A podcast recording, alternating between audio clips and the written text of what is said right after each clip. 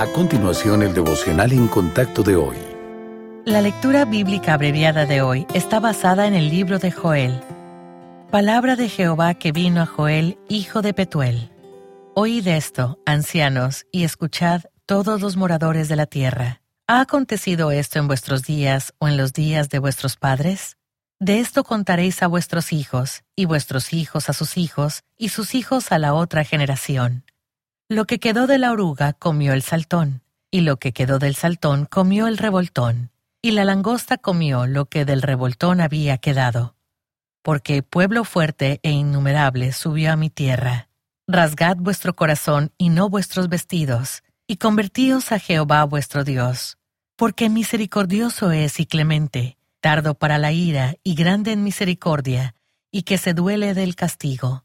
Y Jehová, solícito por su tierra, perdonará a su pueblo. Responderá Jehová y dirá a su pueblo, He aquí yo os envío pan, mosto y aceite, y seréis saciados de ellos, y nunca más os pondré en oprobio entre las naciones. Vosotros también, hijos de Sión, alegraos y gozaos en Jehová vuestro Dios, porque os ha dado la primera lluvia a su tiempo. Las eras se llenarán de trigo, y los lagares rebosarán de vino y aceite y os restituiré los años que comió la oruga, y después de esto derramaré mi espíritu sobre toda carne. Y todo aquel que invocare el nombre de Jehová será salvo. Porque he aquí que en aquellos días y en aquel tiempo en que haré volver la cautividad de Judá y de Jerusalén, reuniré a todas las naciones, y las haré descender al valle de Josafat. Y conoceréis que yo soy Jehová vuestro Dios que habito en Sión, mi santo monte y Jerusalén será santa, y extraños no pasarán más por ella. Sucederá en aquel tiempo que los montes destilarán mosto, y los collados fluirán leche, y por todos los arroyos de Judá correrán aguas. Y saldrá una fuente de la casa de Jehová, y regará el valle de Sittim. La mayoría de las veces esperar implica mucho estrés, en especial cuando no sabemos cuánto durará el tiempo de espera.